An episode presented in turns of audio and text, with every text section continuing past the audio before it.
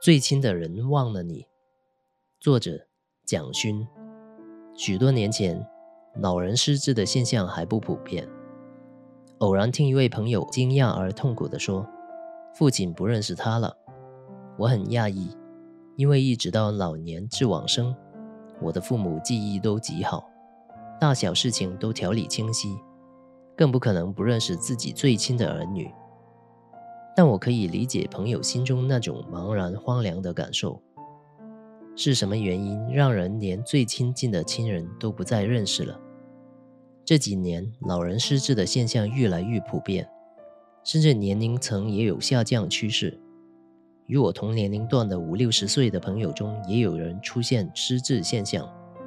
现象多了，把现象的细节放在一起观察，就疑惑失智会不会还是笼统的归类？因为仔细分析，失智现象似乎包含了不尽相同的行为模式。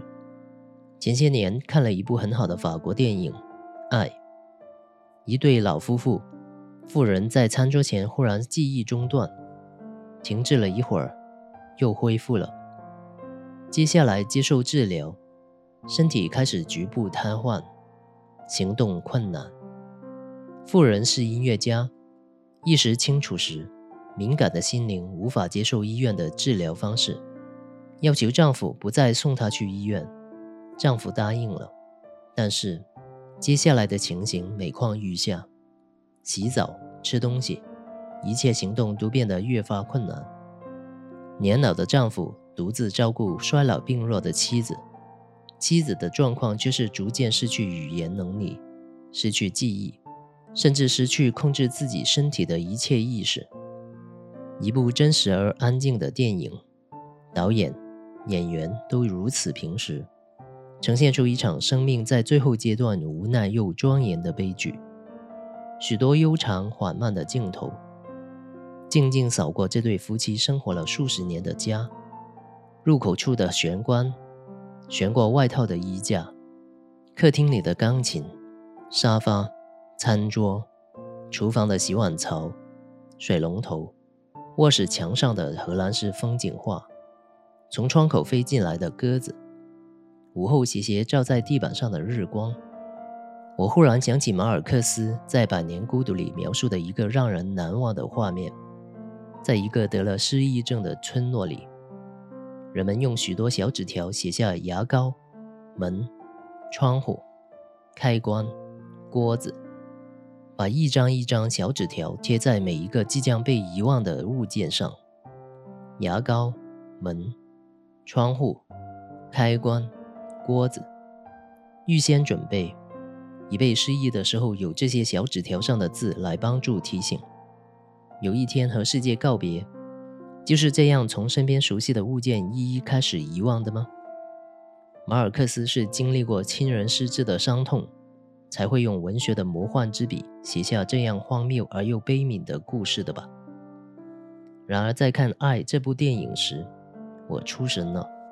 我想，也可以在自己最亲爱、最熟悉的人的额头上贴一个小纸条，写上丈夫、妻子、父亲、母亲吗？也可以写下最不应该遗忘的爱人或孩子的名字，贴在那曾经亲吻过的额头上吗？一个朋友丢下繁忙的工作，匆忙赶夜车回乡下探望年老的母亲。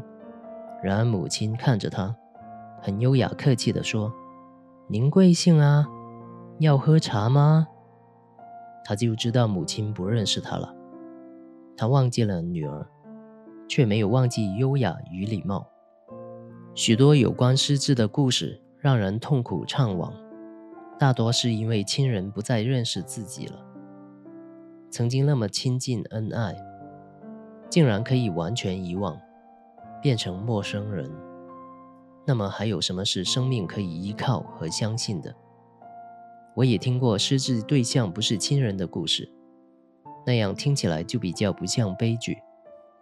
有一个朋友极孝顺，多年来为母亲买了很多贵重的黄金珠宝饰品，母亲把它们存放在银行保险箱里。偶然有宴会时才取出来戴一次。母亲失智以后，常常惦记这些珠宝，焦虑不安，总是吵闹着要去检查。孝顺的女儿就陪伴母亲到银行，取出珠宝，一一清点，确认没有遗失，再重新放回保险箱锁好。但是失智的母亲刚刚回到家，立刻就忘了自己刚才已看过、检查过珠宝，又开始焦虑不安，吵闹着要立即去银行开保险箱。没办法，母亲失去记忆的部分刚好是她去过银行。